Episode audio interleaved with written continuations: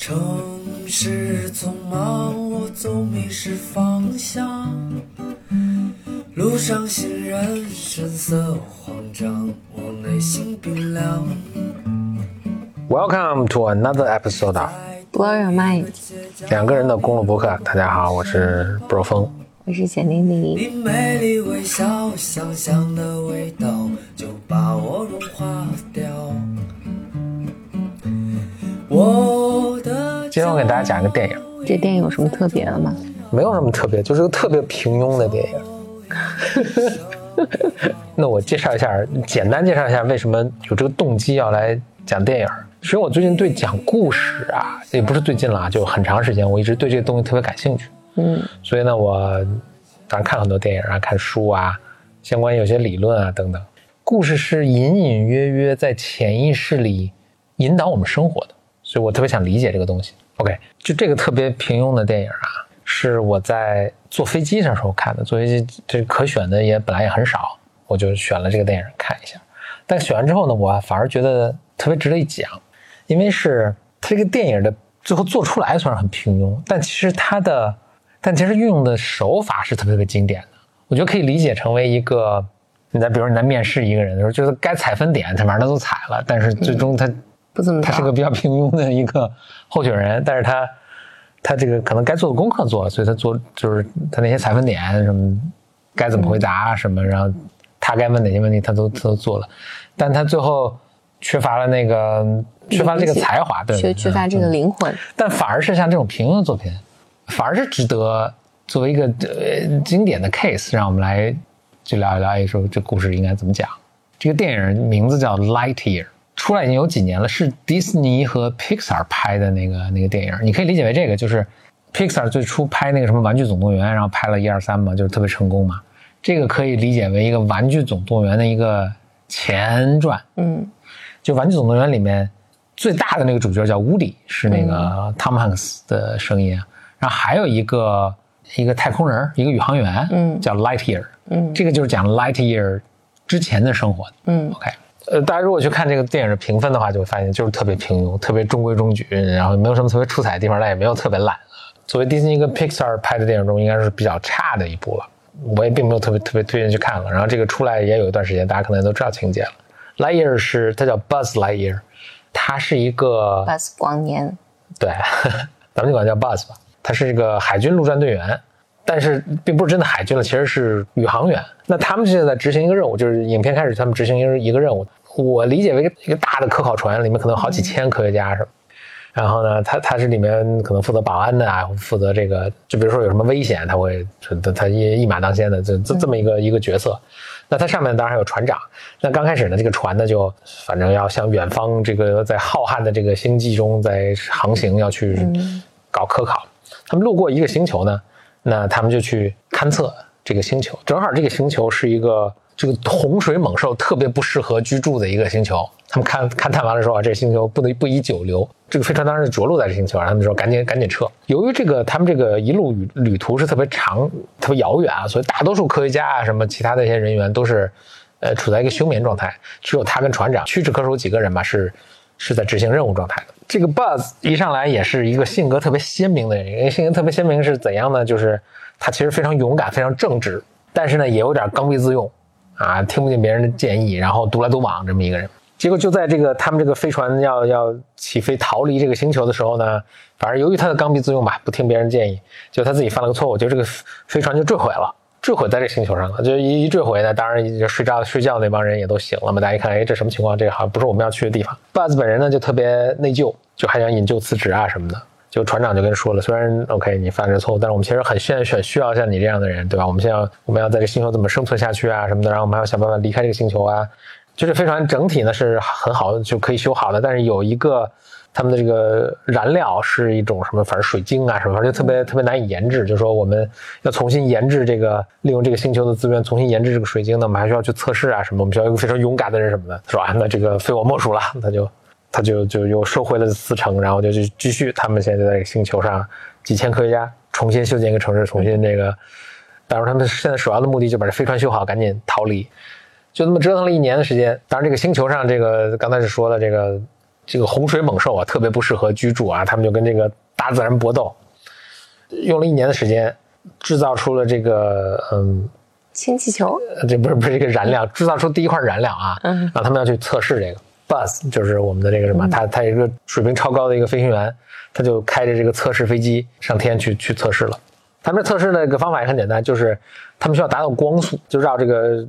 呃行星飞一圈，然后行星达到光速再降落下来。结果他一上去逼近光速的时候呢，哎，这个燃料就爆炸了，嗯然后他也是九死一生，凭着高超的这个航驾驶能力呢，回到了这个还是还是成功着陆了，但是这个实验失败了。一回来一看，哎，好像大变样了。他在上面其实只经历了几分钟的时间，四分钟的时间，但是地上已经经历了四年的时间，呃，不，四年，四四年。你 OK，哎想起那个 Interstellar 那那个、嗯那个片子，已经经历四年了，哇，他们已经把这个城市已经有像模像样的建立起来了。嗯哦，他就有点震惊啊，说原来是因为你在光速飞行的时候，这个时间会变化嘛，对吧？就是你的时间过特慢，别人过特快。嗯哦，他也很震惊，别人其实都在这活了四年了，什么该谈恋爱谈恋爱，该什么，就是他们那个船长也也也也在谈恋爱、订婚啊什么的，然后这个城市也都修建起来了，就他自己呢，其实等于跟大家这个生活都脱节了，也很失落。变成最年轻的一个，对，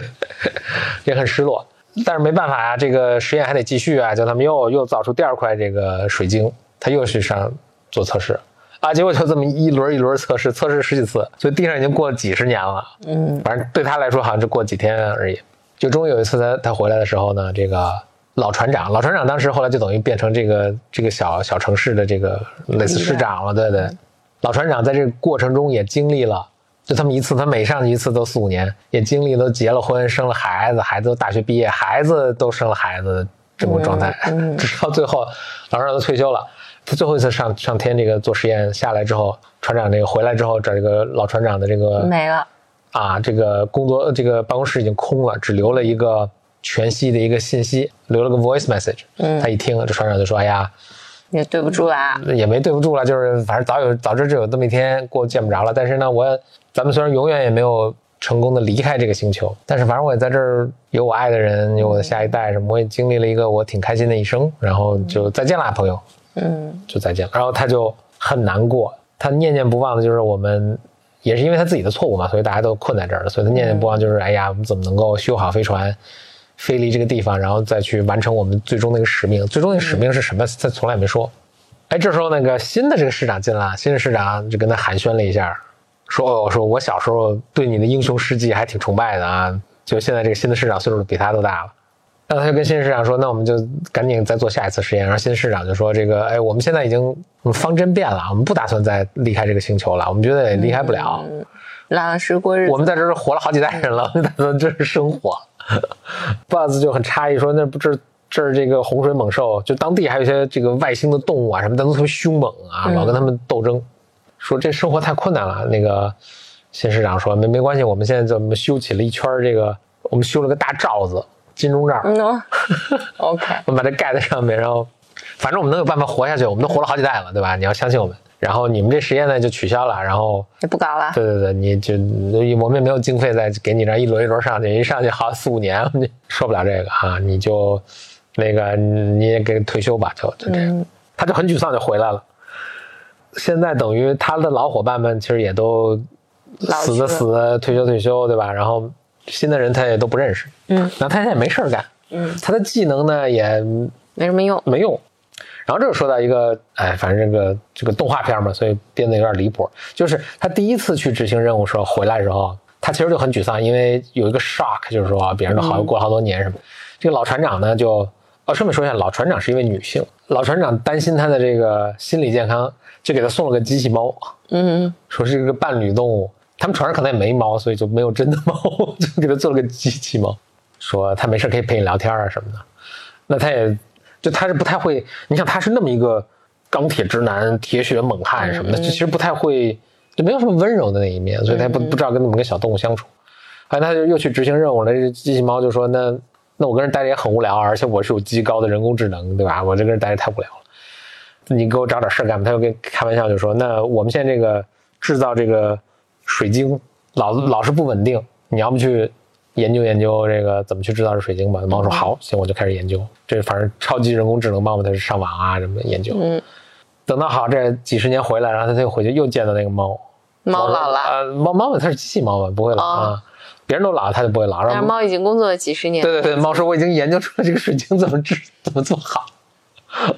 他说真的吗？他说你看，反正就是给了一个什么化学方程式，这个 Buzz 就心生一计，就想我就为了老船长，为了这个什么什么任务啊什么的，我拼了命，我要我要再测试一下，如果这个水晶的这个这个方程式是可行的话，说不定我能说服大家批量生产，让我们去执行任务嘛，我们就离开这儿了。嗯，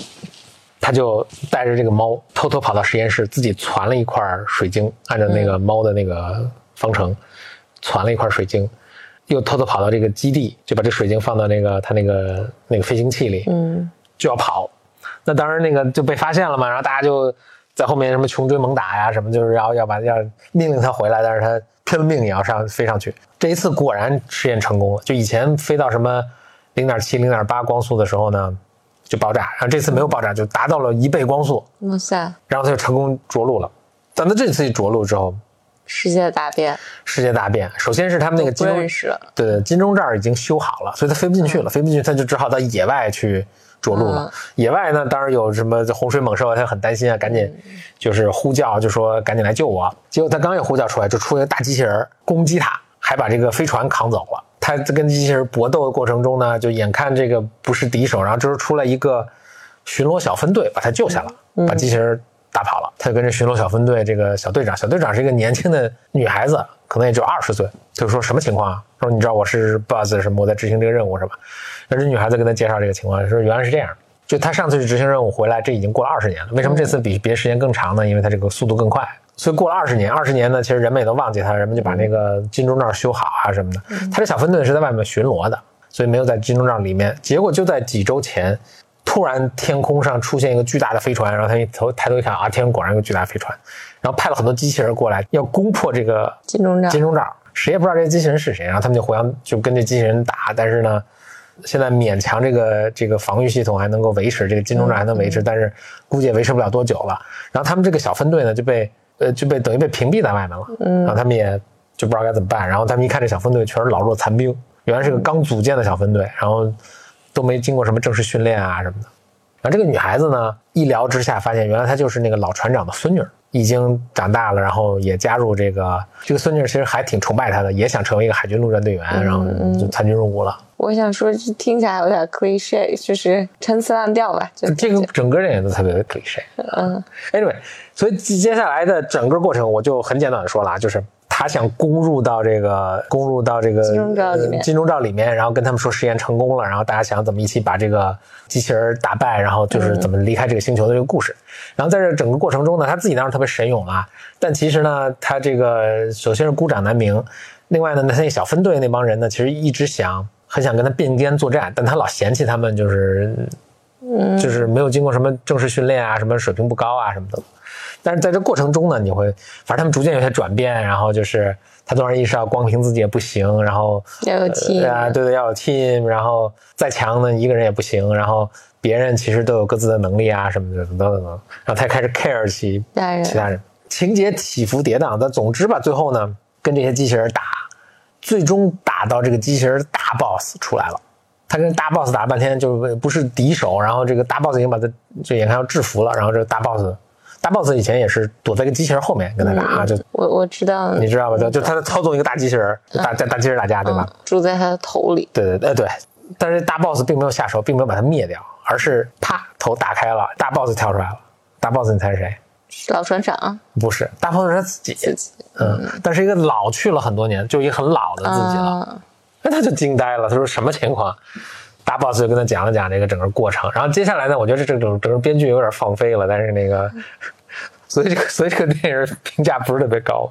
大概是在某一个阶段出现了一个并行宇宙，就是在他那个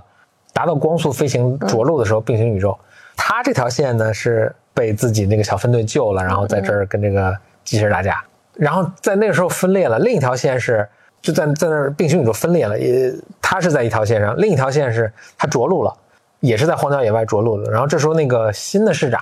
恼怒他违反命令，就带着一帮人过来要捉拿他。结果他情急之下就开着飞船就跑了。然后开着飞船跑之后呢，他就由哎呀，这我也很难替这个编剧圆这个场。但总之吧，他就由于他们这个新的这个燃料什么，他发现了时间穿梭，他就能够一直往未来世界穿梭。呜，他就穿穿穿穿穿穿到很未来很未来的这个时候，发现当时的这个科技已经无比先进了，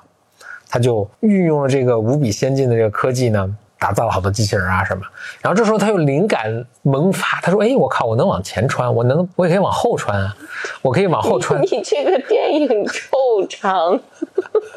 我可以往后穿到那个，我可以往后穿梭到那个我当时就是犯了那个错误的那个瞬间，我纠正自己的错误。我们不就不用搞这么一出了吗？我们就直接去执行任务就完了。嗯，啊，他还念念不忘他的任务嘛，他就倒带，然后就想倒到那个时间点上，对那个时间点结果倒到就他们现在所在这个时间点的时候，哎，燃料用光了。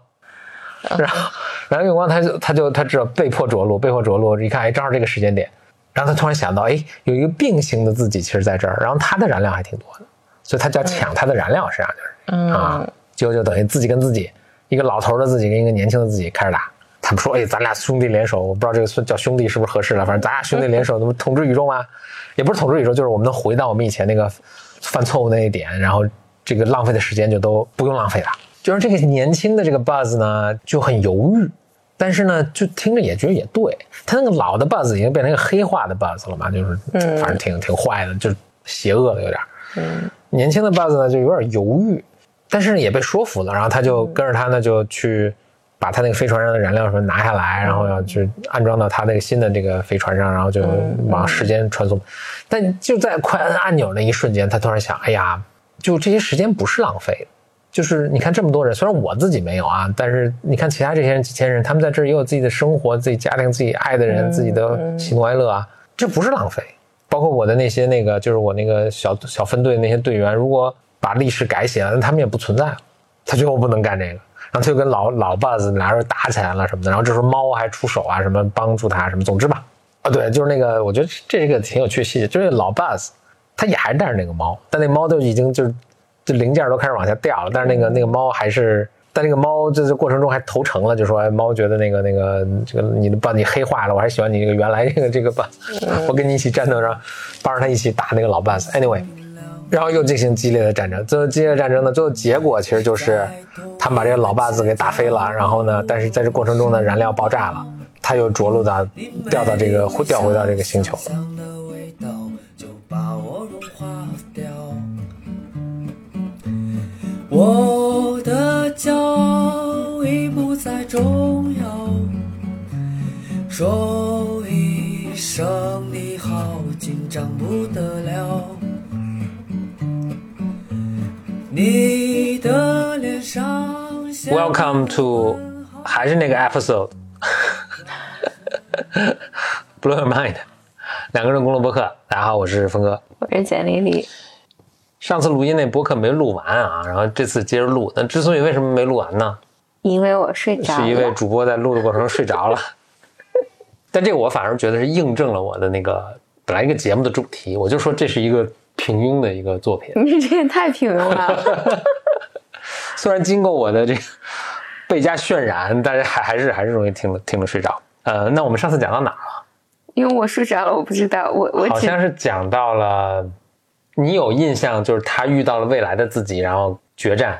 哦，我好像有有印象，就最后怎么是一个对的反奇怪的，终极大 boss。其实其实马上结束了，终极大 boss 呢，反正就是他一直跟那个机器人打，结果发现后来幕后操纵那个机器人是他未来的自己，他未来自己已经黑化了。黑化了之后呢，就因为他不是有这个水晶球嘛，所以他能飞到未来，他就一直飞到未来，然后到未来掌握了先进科技。但是他念念不忘的呢，是自己年轻的时候这个呃飞行的时候犯了一个错误嘛，然后好好几千人就困在这儿。不仅是如此，然后更糟糕的是，他们任务没有完成嘛，所以他就想再飞回到过去。嗯反正他掌握了飞行未来和过去的这个超能力，他要再飞回到过去，改变自己当时犯的那个错误。那他们不就能回去去执行任务啊？什么念念不忘的这个任务就完成了嘛？他这个他这个作为一个巨人的使命不就完成了吗？结果他会飞到这个当下这个点儿的时候，正好这个他的水晶球用完了，因为他前面飞的可能浪费太多了，用完了，用完了就他想起并行宇宙的这个时代的这个还年轻的自己手上还有这个水晶球呢，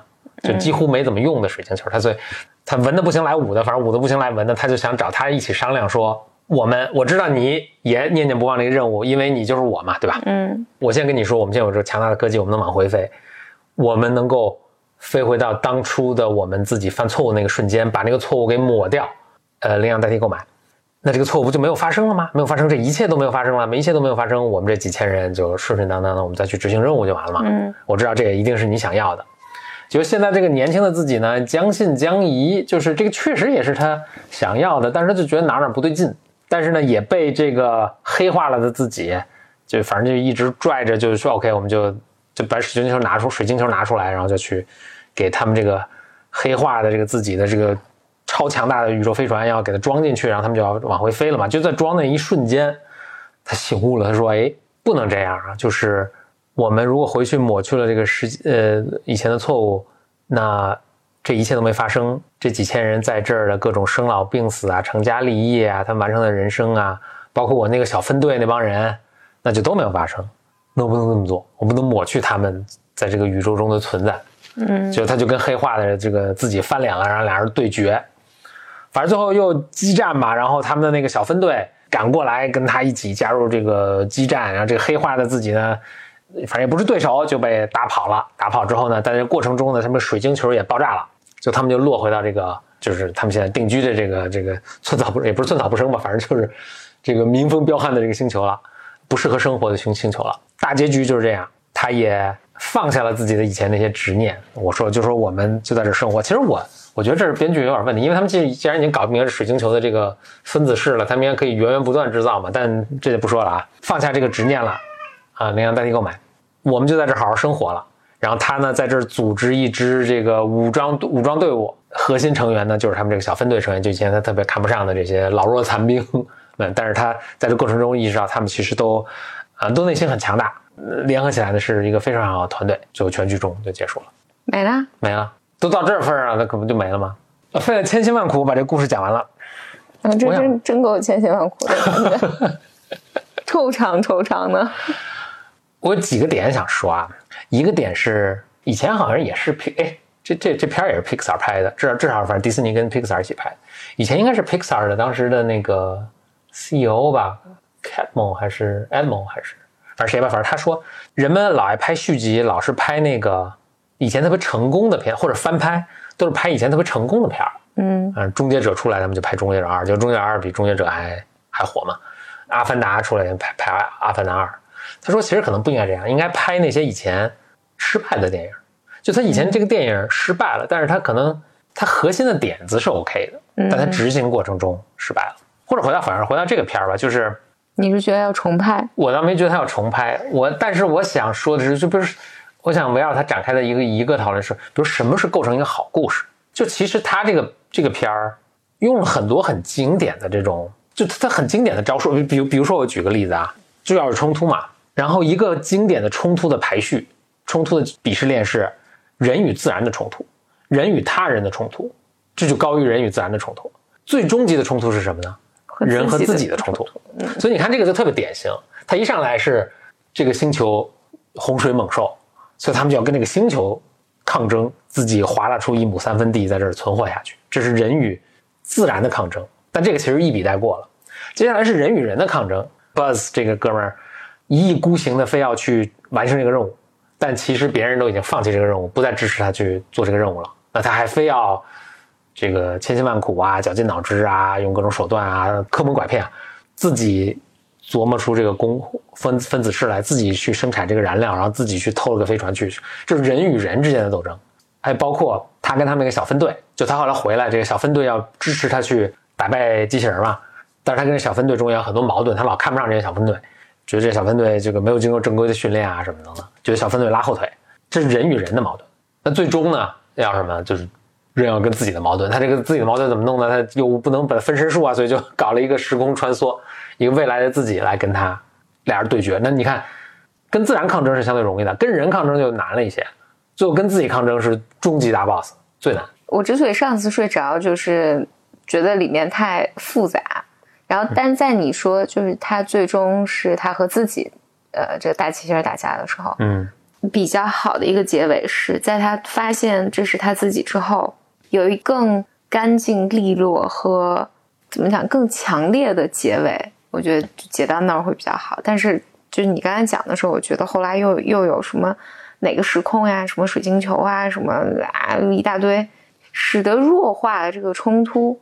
我能想起来好几个类似的这样的故事，有一个是前几年有一个电影是那个 William Smith 演的。Will Smith，Will Smith 哦，那个他演过一个，双子座。哎，对对，什么双子，还是那个谁拍的嘛？李安，对，我我记得那个也是一个特别经典，就是他和，哦，也是他跟他自己，而且而且他是跟个人造人，呃，对，他是跟很多个很多个他自己年轻的他自己嗯干，嗯，这时候他已经年纪他已经老了已经老了，嗯，他怎么和年轻的，而且很多个年轻的自己干，水嫩水嫩的自己打，啊对嗯啊，我现在这个电影已经其他都不记得，但我我我记得这个故事情节，就自己跟自己打是一个经常被使用嗯。的，就所以我想说，就是说他，我重新组织一下语言，我想说是这个，就是确实就大家打来打去就这么就是这么几个套路，你跟自然打，你跟他人打打，你跟自己打，你看那些讲剧本的那些讲编剧的什么嗯那个这这这种书，哪怕很经典的书，也都说哎。你主人公要有个 motivation，所以你看，就是比如说写这些编剧的人，他们肯定是知道这个这个事情的，变态也是这么编的，但编出来他就是不太行。这个你要有个 conflict，谁不知道要有 conflict？Tell me something I don't know。嗯，但你怎么能去把这个 conflict 执行出来？执行的让它真的是一个 conflict，这是超级难的一件事情。而且我看没有什么人能够很好的教给你是怎么去做这个。嗯，这是为什么以前可能执行不好的剧本值得，比如说我们再去考虑要不要翻拍，就是他没拍好，并不是这个想法不行，而是他没执行好。所以相比之下，我以前老说的那个 save the cat，这个反倒是一个可执行多的一个方法。就说 OK，你需要一个人一上来让大家喜欢他，让大家关心他的命运，你把他塑造成一个好人。那怎么塑造成一个好人呢？让他做一件善事，嗯啊，让他去救下一只溺水的猫。那这个当然，这个你老这么做也很俗套了，但但但这至少是一个可执行的一个。就对我，比如说我初出茅庐一个编剧，我确实不知道该怎么做的时候，我是一个可执行往这个做的，而且可能效果还，我就能保证一个基本水平的一个效果。反正在你讲述的这个过程里面，觉得他的年老的他那个黑化，也就是我我也不是特别能跟上他为什么黑化，怎么黑化，就是黑化动机都都不是那么鲜明。然后怎么有有了一个年轻的他自己特别执着的要怎么样，然后再找到哪个平行时空里面什么，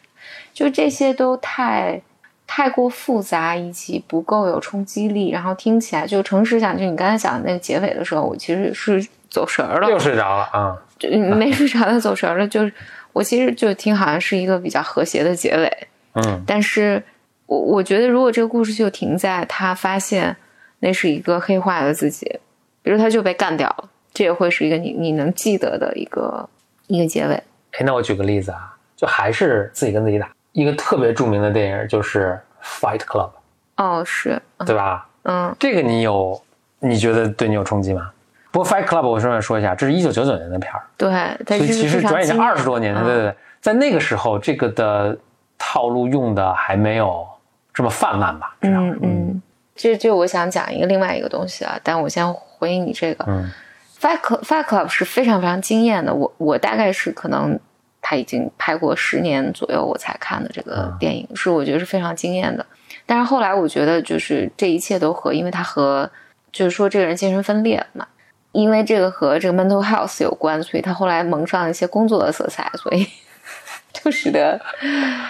蒙上了其他的滤镜吧。我我我这就是想歪个楼了，歪个楼就和自己跟自己打没有太大关系。我现在可能是年纪大到一定有有就上了一定年纪吧，我现在才会有这种清楚的这种感受。比如说，当年你觉得在那个时代里面，你做了非常了不起的事情，就随着时间的冲刷冲刷，就年轻人因为不不再知道过去的历史，所以大家就不再珍惜，就是不再能欣赏这是一个多么多么不一样以及惊世骇俗的一个在在当时一个作品。我还挺好奇，就是比如现在年轻人去去看《Fight Club》，如果是你以前没看过甚至没听说过的时候，嗯所以咱也不剧透了。但这这么有名的片儿，我估计大家都都都看过啊。你大家能不能回忆一下，你当时看这个有没有很惊艳？因为九九年是一个特别特别，我我觉得从创作来说特别惊艳的一年。嗯《The Matrix》第一集也是九九年出的，这咱们之前刚才吃饭的时候还还在说这个，就是最近出来的，哪怕评分很高的片儿，或者或者感觉这个时代的，至少好莱坞，我觉得他们创作是进入一个很洪荒的一个感觉。嗯作品就是特别工业化，然后做的特别精致，但是灵魂都差点意思。你像九九年，我觉得非常黄金的一个时代。嗯，对对，我我想九九年当时有那个好像是冯小刚拍的《甲方乙方》，是九九年吗？我记，因为我记我记得他很经典对，因为我我记得他最后好像说那句话说一九九九年过去了，我很怀念他，结束结束在最后这句话上如果没记错的话，哎就是回到跟电影无关了啊，也跟 Fight Club 这件事情无关。工作里面，我其实是想到很多的，经常让我有这种想法，就比如十年前你做的事情，或二十年前做的事情，然后现在大家再去看待它的时候，尤其年轻人看待它的时候，他的想法完全不一样了。我讲简单来讲，你就不是那么能 appreciate 这件事情，或者这个作品，或者这个理论，在当时是多么的惊世骇俗。我最近在看一本书，就是它它是整个回溯整个就是精神疾病的人们怎么治疗精神疾病的一系列的发展史吧。比如说讲到弗洛伊德的时候，因为在此之前，当然，但不止弗洛伊德，他他还讲到，就包括公公元前好像二百年，也会有人在这种就大家都认为，比如说一个人疯了是因为巫术啊、鬼魂附体啊，鬼魂附体啊嗯，这个听起来好像还挺现代的，就是就现在现在可能在在在一些地区，大家的仍然是这么认为的，但可能更早的时候就会觉得，我甚至他们有有一个地方我忘忘了，反正欧洲一个地方发明出来，如果一个人就是出现我们现在看起来精神类的问题，他们的一个叫一个什么呃水疗，尤其是治疗女性，就把女性放进一个类似于棺材的那个呃木箱里面，然后沉沉入水中。如果它飘起来，它就是被女巫附体了；如果它沉下去了，那就那么沉下去不不就就挂了吗？就对对，就愿上帝把它带走。就人类这好，但这听起来没有治好的可能啊。对 这种治疗方法，当然，当然我，我看这本书是日本人写的，很有意思。然后他就是他在回述所有的这些的时候，我因为我现在只看了就第一章，还没看完，你就看到哇，就是人类经历了很久的这种野蛮的，那你再过两百年再看，现在也很野蛮。对现在对很多野蛮，治疗。对，然后呢，开刀做手术，那看来可能非常野蛮。对，然后的就是大家如何看待精神类疾病，然后包括呃怎么猎巫，然后女性要怎么被烧死啊，等等等等。你看这些的时候，就觉得，所以一直到，当然中间还有很多历史，我现在还没读了，一直到比如弗洛伊德的那个年代，就就零零年左右的时候，所以当弗洛伊德把比如说女性的这个，呃，当然叫癔症嘛，就是歇斯底里。就他提出这一套理论，无无论什么性性压抑等等，就虽然现在你看起来特别荒谬啊什么的，这个作者就讲说，但如果你了解中世纪的欧洲，就尤其是那个中产阶级，他们对性的那个压抑，就整个文化对于性的那个压抑是如何进行的，你就能够欣赏以及理解弗洛伊德提出这一套理论的是。多么具有创建飞跃性。对，嗯，年轻人可能还真的是不太能感受到这个是多么大的一个震撼，但反而是当你对这个东西了解更深的时候，你是会觉得非常震撼的。我最近在看，我最近特别痴迷的，反正有几个事儿了，但这几个事儿都差不多。就我特别震撼，牛顿怎么能发明微积分？年轻的时候，比如说初高中的时候学微积分，就是稀稀里马虎也就学下来了。嗯。学牛顿这个呃三大力学的这个经典力学，牛顿的那套什么力学的这个三大这个三大 laws 三大法律，嗯嗯。力学的三大法律，就是比如说就是作用力和反作用力等于反作用力，哦就这些东西。定律，啊，定律啊。其实也就学了，学了之后也觉得好像也没有什么特别奇怪，但等到我岁数越大，我越想越觉得不可思议。嗯，他是怎么你怎么想到的这个事情？嗯所以我现在返回去读一切能够我能找到的牛顿的原著《Principia Mathematica》，牛顿的传记，别人理解牛顿写下的写下的这个嗯评论分析的，然后以及牛顿当时掌握的这些材料，比如说开普勒的那些东西，伽利伽利略写的那些什么东西，牛顿当时掌握哪些知识？就是，哎，我我看有一个人他的一个习惯，我觉得特别好，他他就是说，当他看到一个很新奇、很神奇的事物的时候，他总要他就他要去追溯一下，就把自己放那个时代，然后写下一个，他说像写个日记一样，就说我如我如果我置身在那个时代，我怎么可能一步一步的发现这个？就我发现的可能跟历史实际发生的也未必相同，但是就假设我这个，当然而且有马后炮的嫌疑，但就假设在我我尽我之力，我在想，我我如果在那个时代，我是当时的一个正常人的那种世界观和掌握当时的这些知识，我有没有可能一步一步，或者我如果想一步一步推出微积分的话，我是能怎么能够做到？所以牛顿这个，我至今没有没有什么解啊。这个等到我这个研究的或者了解的更多一些，我做一个系列播客跟大家分享一下。然后另外就是这两个人可能一起说，就是法拉第和麦克斯韦，这都是英国。哎，其实这三个人都是英国人，所以那个时候英国人真是上帝给在那个在那对对在那一段时间，英国真是磕了什么药了，就是能人辈出。所以法拉第跟麦克斯韦他们想象出了一种，就以前产生力啊，都是牛牛顿也在这也很神奇，就是大家觉得比如力能够怎么作用，必须得我碰到你。非常机械，我推你一下或者怎么，就有碰触才能够互相受力嘛。所以牛顿给大家出了个难题，就是这两点之间中间没有任何物理的直接的联，他们怎么能够互相影响呢？嗯，那法拉第碰就是同样的一个问题，就是他发现电磁感应嘛。嗯，那这个也没有接触，那你是怎么我这怎么过一电流那边就产生一个那个磁针就会转呢？法拉第提出一个，我现在说起来都浑身鸡鸡皮疙瘩的一个。法拉第提出一个场的概念，我这简直太不可思议了。就是，就我们现在觉得，因为你被教育过嘛，觉得就是世界就是这样的，就我们特别习以为常。但是他是怎么凭空想到这个东西？对，首先啊，我觉得现在大多数人一可能也没有掌握微积分，二是对场的概念也稀里马虎，我估计。比如我。那在当时他是怎么想的场的？哦，所以说这个每一个点，我们生活在一个场里面，这个场的每一个点上面都有一个一个 vector，那个 vector 叫什么？呃，向量和就是每一个点上都有个小箭头。嗯，这简直太震撼了！而且法拉第就是数学完全不行，就他他是自学成才，所以他数学可能就是。加减乘除还行，比加减乘除再复杂，他都都都都不太行。那可能就跟我差不多。对，所以但法拉第他自己也说，他说也是因为我数学不成，我才能够有这样丰富的想象力。嗯，我觉得也是对的。但是呢，很遗憾的就是他数学不成，所以他没法用，他没法把这个他的这个奇思妙想用公式表达出来。就大家呢就也因为别人都是用公式交流嘛，他不用公式跟别人讲，他老跟人说，别人就不是特别能理解他这个东西，或者也没有那么认可，可能是。就麦克斯韦来，麦克斯韦就是把他那一套东西。用数学公式表达出来的麦克斯韦方程，就是，就大家立刻立刻就理解了。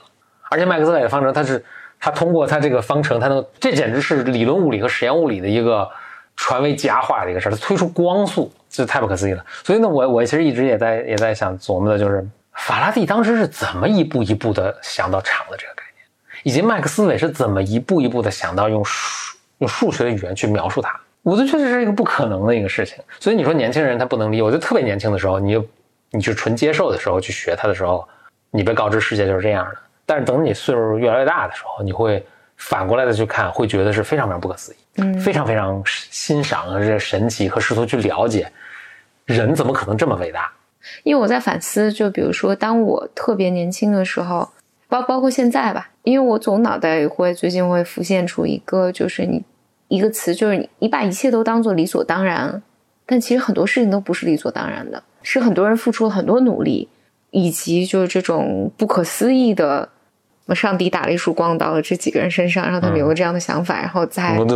怎么影响了后后来，包括我在看呃我在看这本书的时候，他也讲到说，其实是有人试图向教会去提出。呃，就这些所谓疯了的人，就是他和这种邪教什么是无关的，有可能是病理性的。他们试图把它变成一个医学范畴，在在那个时候可能不叫医学了，但尽尽量进入这个领域。但这些声音如此微弱，当然就一个人、两个人力量可能不够嘛。所以这个就小火苗，我的概念里面就小火苗燃烧了一下，又熄灭了。然后人类就进入了一个更黑暗的，呃，就仍然在很黑暗很多年，然后直到。在什么时候有人提出了新的理论？所以就比如说弗洛伊德，大家骂他骂的很容易，其实都骂不到，甚至我觉得大家骂他的时候骂的都更肤浅。因为你太容易说哇，他他的理论就胡说八道，嗯是，嗯对，嗯然后他有很多错误什么的，但实际上，就如果你去理解他他所在那个时代，以及就是比如在他之前，就是在这个领域里面黑暗了多少年，然后多少人在经受什么样的痛苦，然后他中间他不是一个怎么讲呢？他不是一个不是有灰度的，就是慢慢进展的，而是好像似乎在一个非常黑暗之中，他就开了一盏灯，自此之后就全亮了。我不是说弗洛伊德啊，因为因为在弗洛伊德之前，显然我现在在看这本书，也在学习这个历史。我觉得在他之前还是有很多人在试图开这个灯的，但就是怎么讲呢？就我我最近反正有有有这个很很深的这个体验吧，觉得你批评一件事情或者表达一个负面的感受，这个真的太容易了。这可能也真的到一定一定岁数，或者至少有一定的经验积累到一定程度的时候，才能去体会。我我我在想，我更年轻的时候也没有兴趣，然后也你真的毫不在意去看的话，嗯嗯，我我也未必会有这样的震撼。但因为我觉得可能是因为自己试图做一些新的事情之后，发现我操，怎么这么就是你你那一微弱的创新是很难创新都难都就是就是携泰山与跨北海那种感觉。我天，那我我牛顿 怎么看？他怎怎么想出来的？就是啊他是怎么发展出这一套东西的？但是呢，我我在想，可能就上帝建立的这一套游戏规则，就也也正是因为，比如说年轻人，当或者当时一个人年轻的时候，不能 appreciate 这些东西，然后他更呃莽撞、更自大，就这也是一种创创新的，就就动力啊，想成为可能，所以嗯这才使这所有的游戏变得好玩儿。所以我觉得人可能就是要你在你不同的年龄阶段，你会经历不同的东西，然后就你看待问题的视角什么都都会发生很多变化。然后回到你，你就是咱们最早讨论这个电影，这电影叫啥？light year 叫光年，哦 我我是想，就包括那个时空穿梭，呃，就是自己和自己，呃，是否改改变自己的命运啊什么的，反正这个好像也也是一直永恒大家讨论的一个话题，就是你有机会改变你的命运的时候，你你会不会去改变？然后，所以我记得上一次咱们那个播客，反正就是新年那个播客，呃，我推荐过，我就前一段看的，应该真人演版把它给变成动画片儿那个叫《抹去重来》，也是讲了这个故事。呃，还有我记得以前还有一个叫《时间旅行者的妻子》，呃，这个是十十年前大概它是一个电影，嗯然后最去年吧，好像它又拍成一个电视剧，也是这么一个故事，就年纪大的自己和年纪年纪轻的自己，然后就不断的来呃面对面，然后试图总是年轻的那个自己想要试图改变未来的命运，就这种时空穿梭啊什么，就大多数拍的片儿啊都都挺乏味的，你也你们没有什么印象，记不住啊什么。虽然它可能制作很精良，我唯一一个印象特别深的就相关的，底下有剧透啊，是一个 Futurama 动画片的剧透啊。这 Futurama 应该是好像是最后一集了还是怎么？我我给你讲讲吧，因为我估计你也不会不会不会去看。故事这样，OK，Futurama、里面哇有没有时间讲讲这个？你想听吗？我希望它短一些。简短来说，Futurama 的主这这是个这是个动画片儿，这个我是我最喜欢的动画片儿之一，也是也是个科幻的动画片儿，所以其实是发生发生在未来，科技都很先进啊什么的。这个都且不表，那里面有两个主主人公，一个呢，呃不不是不是两个主人公，里面最最最重要两个人呢，一个是 Lila，是个女孩子，但她是一个这都是未来世界，就是人类都变异了，她是一个变异的一个女孩子，她只有一只眼睛啊，然后这个武功高强，也很聪明啊，这是 Lila。那男主人公呢叫做叫 Fry，Fry 呢他是一个二零两千年的一个男孩子，但是由于被冰冻住了，就放在一个什么实验室里，过了一千年，大家才把他挖出来，然后等于他重新把他又给他解冻啊弄出来，所以他是个两千年的一个小男生，嗯这个智商也不是特别高，然后但是他特别特别喜欢 Lila，Lila 呢就是对他就是觉得这个他手不能挑，肩不能扛什么。那他们在三千就公元三千年，他们做什么？他们是送外卖的，送快递的。他们在一家快递公司。这个动画片拍了很多 season 啊，都很好看啊。那基本上就是他们之间的各种跟外星人打呀，他们之间的这种爱恨情仇啊，谈恋爱等等。这在这是快他们这个快结束的一集，好像就是结束那一集。发生什么事呢？他们那个送快递的这家公司的老板呢是一个老头儿科学家，他发明了一个什么静把时间静止的一个机器。你说他为什么要发明这个也很奇怪，但他反正发明了，就被这个 Fry 拿到之后呢，他就老玩这个机器，玩这个机器把这个机器玩坏了，玩坏了导致什么呢？就是全宇宙时间都静止了，只剩下两个活物，就是他跟 Lila。哦，啊、嗯就是他们其实是他是他那天他哎呀哇这这讲起来真真挺复杂，反正他们就是约了就在一起吃个饭，然后他们就是正经谈恋爱，结果呢在那个过程中这个东西玩坏了，就就剩他们俩人在在这个世界上，他们试图很多方法去恢复这个世界，但是都没有成功。他们说哎那也就这样了，那我们就我们就周游世界吧。就接下来就是整个的蒙太奇的镜头，就是他们到世界各地玩，就徒步走，然后反正这个这世界没别人了。他们就经历了几十年一个很快乐浪漫的时间，嗯到最后呢，什么在夕阳拍照，但永远都是他们他们俩，就只有他们俩。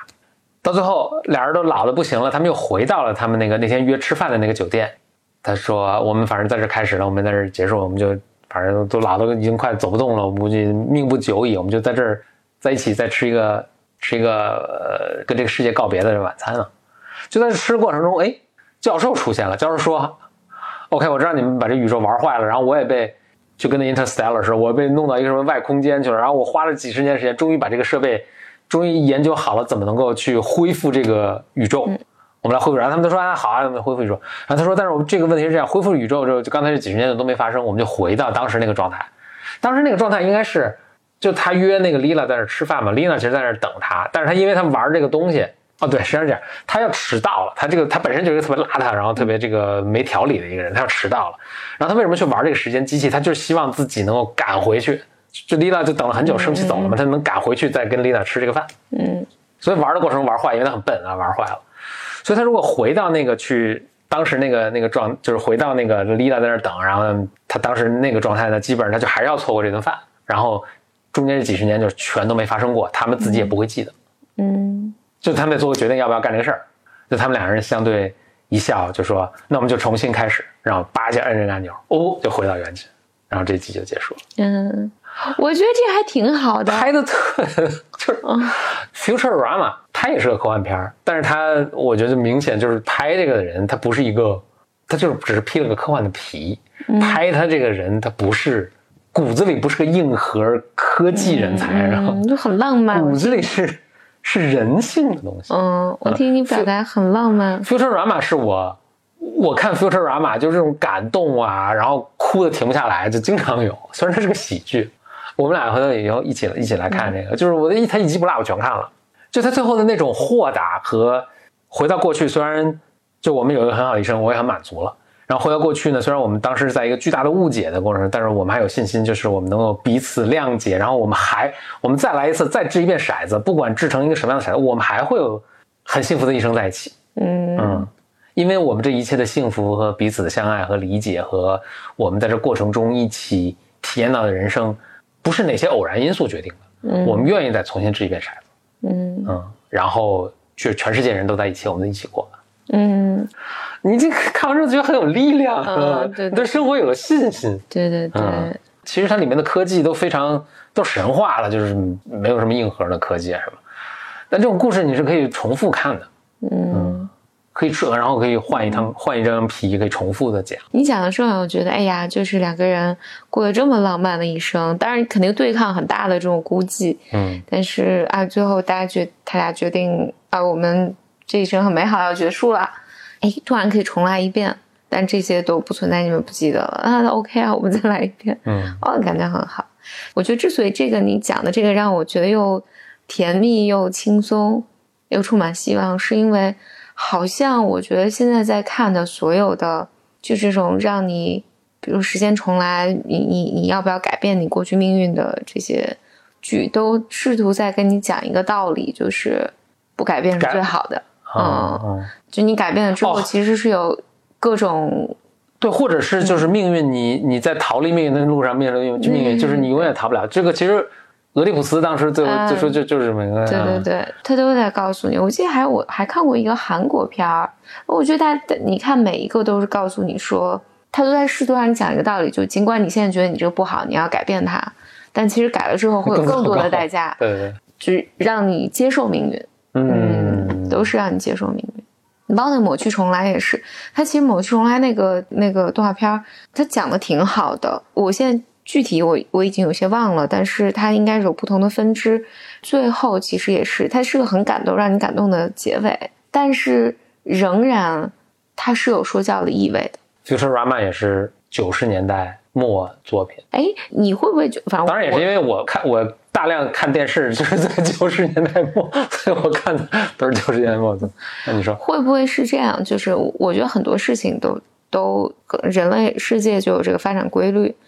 你一开始，比如电影这个媒介，然后到就是八九十年代开始，哦就到了一个顶峰是吧？到这个顶峰，就是它开始出现好的东西。然后一旦是好的东西之后，那你就后面就有什么工业化生产啊，就什么都进来再超越了。然后大家就会大量的复制，很多人开始偷懒，嗯就不再有不再有这种火花四射的那个，你你就得从很多的怎么的，我就想说，就从很多的方便面里面去，很多的佐料里面去找，哦，这个嗯，它比较有意思还比较有它没有、没有被加那么多的或者换人换那那个方法描述，就是特别好的东西也还有，但是被淹没在大量的对以前可能总作品总量也不多，所以你找着这好的还比较容易。嗯。但现在是极度稀释，啊所以现在对对大海捞针了就。对对对。可能有这个因素，我更倾向于其倾向于这整个文化是有周期的，所以有一段时间就特别好，有一段就是整体都好，那什么样的文，从音乐啊什么就就都特别好，然后过一段时间就就都不行，嗯。嗯，就都比趋于平庸啊什么。我印象特别深的是，古希腊创作了，就是希腊也是小小城邦国，然后创作了无数，就他们戏剧、他们的科学、嗯。他们的数学，嗯。都特别好，就都是极大突破，然后就是对对对开光了，就是打打开了一个灯，然后往后几百年罗马就一个数学家都没有，就全是应用数学。罗马人用数学就是，哎，我们怎么造个投石机，怎么造个工程车，我们怎么做桥，就是他们非常实用搞对对搞工业，但是他们新的那个在数学方面的就是留留下性，就是这种能跟比如当时对能跟能跟古希腊那些数数学家相比的那些有创新的什么证明那个什么新定理的数学家一个都没有。你看罗马那么大帝国，那么多人，然后还很有钱，就都没有。那古希腊那么小的弹光一那叫什么是弹光一线吗？弹光一线，昙花一现，昙昙花一现，灵光一现，创造出那么多伟大的东西。然后罗马还啥啥玩意儿没有。那文化是有周期的，而且这个就是一通百通。它它一个什么通了，它的这个科学、艺术、什么拍电影、音乐，全好。然后等到它不行了，就全不行。所以，比如意意大利那会儿文艺复兴，科学家也有，雕塑家也有，画家也有，音乐家什么都全在那儿出。佛罗伦萨那么小一个地方，嗯，出多少大师？而且特别逗的是，就真是同文同种的，离他这个不远处的马德里，一个没出，人口还比他多。这跟硅谷跟什么其他跟洛杉矶什么相比那种感觉，这肯定是肯定不是基因的问题，对吧？甚至可能不见得是文化的问题。哎，我我还想说，可能是就是文化的问题，就是你怎么形成了某种文化，就这个这个文化它的这个土壤更使得人们更能有创造力。除了比如说大家都讲同一种语言，然后这个同生活在同一时代，对吧？然后我们价值观也类似，甚至有同样的宗教，这些大都大颗粒度的东西之外，它有些很微妙的东西在那儿是硅谷具备，但洛杉矶不具备的，嗯，或者佛罗伦萨具备，但我我就我觉得得这个就是，不过这个我好像之前也讲过，因为就关于到底什么是文化，嗯，因为就文化是怎么形成的。我小的时候一直不理解什么叫文化，因为看不见摸不着嘛。我就我问我妈好多次，到底什么是文化？就大家说文化，我在说什么？我就一直没有得到一个特别好好的答案。直到就是呃，我是看呃一个精神分析的书，就弗洛伊德讲的，说什么是文化，他就讲说是文化就是这个团体默认的共同就就是共同默认了一些规则，然后这个规则呢，就是就我们这个团体里面什么是被允许的，什么是不被允许，什么是被鼓励的，什么是被禁止的，就是我们每个人都要消掉一些自己的这个主观的愿望啊什么的，来加入这个群体，然后这就形成一个文化。就形成这个团体的文化，我觉得这个对我影响特别大。我就哦，我我终于知道什么是文化，其实就是，所以就无论一个家庭的文化，一个比如说一个公司的文化，一个组织、一个团体、一个城市、一个国家、一个地区，我觉得那个文化就是非常非常不一样的。这个团里面，大家默着，无论这个文化是如何形成的，但这个团体就是大家不管言语上的还是非言语上的，就是有一些共同的认为。什么是可以的，什么是不可以的。那就是很好奇，就是比如古希腊那个时候是发生了什么？发生了什么 什么让大家允许大家有这么多的创造力？更神奇的是，然后它又发生什么，导致它失去了这个？嗯，所以，不是意大利，我们现在不觉得它是一个充满创新的一个地方，嗯，甚至英国对吧？出牛顿，那么短短几十年出牛顿，出这个法拉第，出麦克斯韦什么的，现在好像，当然也还也还，反正也，我觉得它还有些老本儿还可以吃，但是好像你并不感觉是一个特别充满活力充满活力充满创新的一个炸，甚至反而你觉得是一个比较保守、一个嗯固步自封的一个。对然后发生了什么，导致他又失去了？嗯，那同样的事情呢，比如说会发生在现在的波士顿啊、硅谷啊，这个超越了我们可讨论的范畴。哎呀，嗯，这个节目也够长了，你还有什么你是打算这两集拼一起？我打算拼，挺好，那就谢谢大家收听，我们下期节目再见。拜，戛然而止。说停就停，我们就是。我的骄傲已不再重要，说一声你好，紧张不得了。你的脸上写满了